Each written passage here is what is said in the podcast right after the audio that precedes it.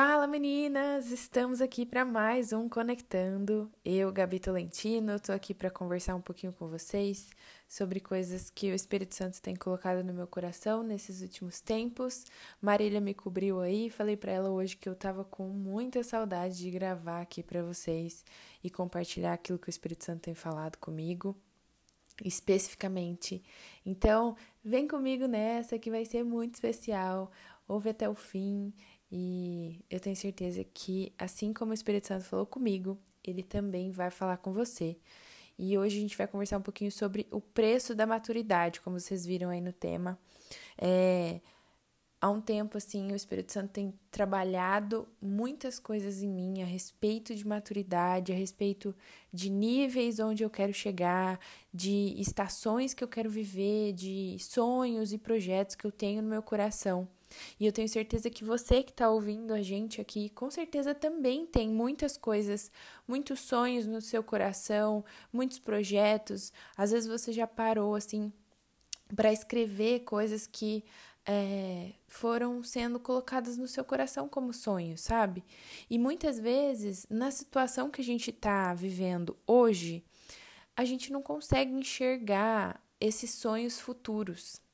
E por que eu estou falando disso tudo para falar sobre maturidade? É que é, muitas vezes a gente não tem o entendimento de que os processos que a gente está vivendo hoje, as situações que a gente está vivendo no, no nosso hoje, são exatamente elas que vão nos levar ao amadurecimento, de nos levar para o ponto final daquilo que Deus tem preparado para nós, que são esses sonhos e projetos é, às vezes, é, propósitos assim que Deus colocou no nosso coração, sabe? Então, muitas vezes, quando a gente não enxerga esse tempo de processo ou esse tempo de talvez é, amadurecimento que a gente está passando como algo bom, muitas vezes a gente acaba se frustrando e mudando a rota que não é para ser mudada, mudando é, várias coisas na nossa vida, desistindo, não persistindo naquilo que precisa persistir, sabe? E uma coisa que, é, enquanto eu pensava nisso tudo, enquanto eu meditava nisso que o Espírito Santo estava falando, eu me lembrei muito da história de José. E José, por si só, assim, a história dele, eu não vou pegar uma referência dele específica da Bíblia, então hoje a gente não vai ler, não vou colocar vocês para ler aqui comigo, mas eu quero que vocês releiam a história de José quando vocês puderem. Mas relembrando essa história, a gente vê que José foi um cara muito sonhador. E lá no versículo 37 de Gênesis, a gente vê exatamente ele contando dos sonhos que ele tinha. José era um menino, ele era um dos mais novos, né? Ele era é, só tinha Benjamim antes dele como mais novo, né? Então ele era um dos filhos mais novos de Jacó.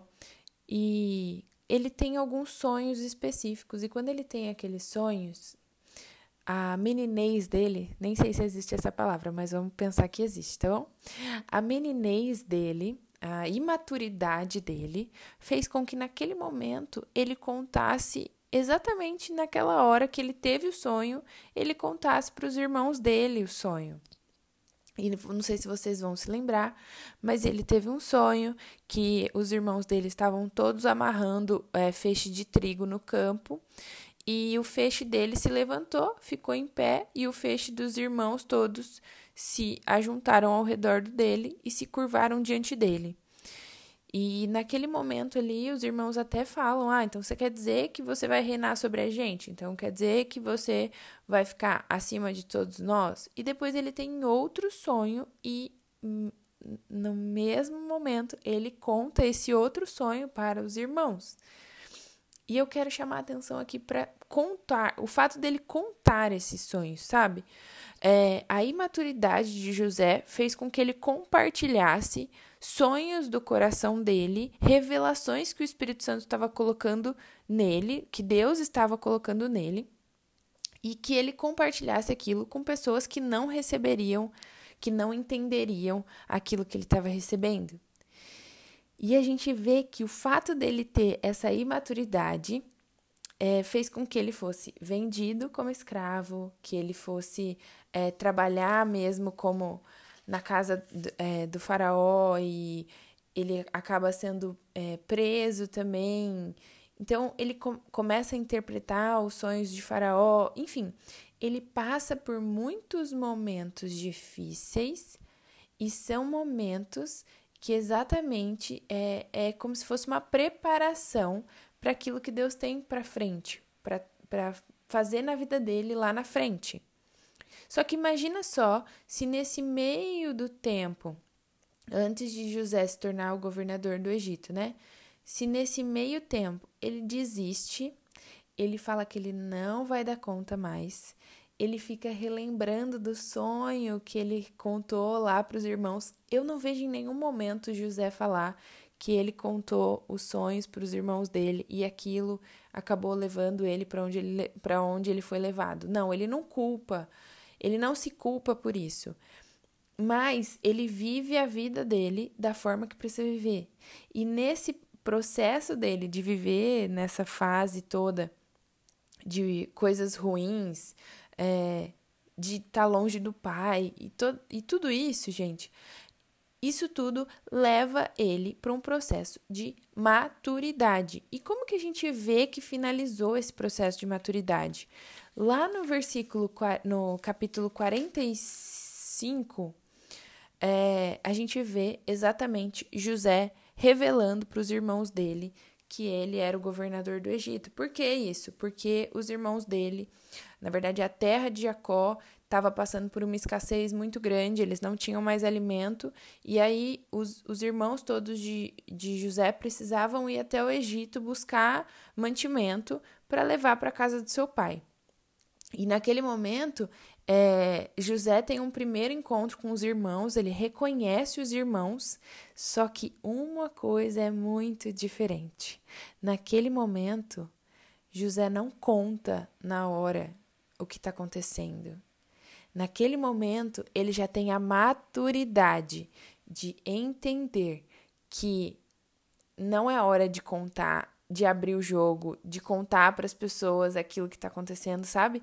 Então a gente vê que do versículo, ó, do primeiro encontro de José, que foi no, no capítulo 42, até o 45, que é quando José revela que realmente quem ele é para os irmãos dele, a gente vê que tem toda uma história. Então, nesse meio tempo, ele pede para buscarem o irmão mais novo, ele pede para buscar o pai, ele coloca uma taça é, na mochila de, de Benjamim para que ele não para que ele fique no Egito, né, do tipo para que ele seja culpado. E nesse processo de maturidade, ele entende que não é mais para ele contar coisas naquela hora, porque tudo tem um momento específico. E aí, pensando, gente, que coisa maluca, né? Eu pensando em tudo isso, é, o Espírito Santo revelou exatamente isso para o meu coração, que muitas vezes o nosso processo de maturidade ele vai ser tão difícil quanto o foi de José. Só que aqui, o, que, ah, o que a gente tem que aprender com José nesse momento é que a gente precisa olhar com esperança para esses momentos difíceis, porque são exatamente através deles que a maturidade que Deus tem para derramar sobre a nossa vida ela virá. E pensa numa árvore que dá frutos. Se você arranca aquele fruto antes da hora, é, você vai ter um fruto, sei lá, vamos pegar uma banana que você tirou antes da hora, que foi tentar comer. Ela vai amarrar sua boca, você, vai, você não vai conseguir comer aquela banana porque ela ainda está imatura. Da mesma forma que você, se você deixa passar do ponto, sabe? Você também não consegue comer. Muitas vezes ela pode até embolorar, porque ela ficou ali tanto tempo. Então, a maturidade, ela vem no tempo perfeito de Deus e a gente precisa estar, é, nós precisamos estar sensíveis a tal ponto que a gente entenda qual o processo de maturidade que a gente está passando nesse momento. Pode ser que a gente não esteja vendo o final da nossa linha, o final da, do nosso processo, o final de tudo, mas em todas as situações da nossa vida, algum processo de maturidade Deus está levando a gente. E é isso que eu quero deixar para a semana de vocês, que vocês parem para analisar. Se tá difícil, se tá muito difícil, olha com esperança para esses momentos, porque são exatamente esses momentos que vão gerar a maturidade que você precisa no próximo nível, que é como José, a maturidade que ele precisava para governar o Egito, ela foi conquistada através de todos os processos difíceis ou desafiadores que ele passou antes de chegar lá. E é isso que eu quero trazer para vocês. Que Deus abençoe cada uma de vocês, meninas. Nós estamos muito felizes e a gente sempre fala isso, de compartilhar aquilo que o Espírito Santo tem falado ao nosso coração. Eu espero que você tenha sido edificada e a gente se vê no próximo podcast. Tchau!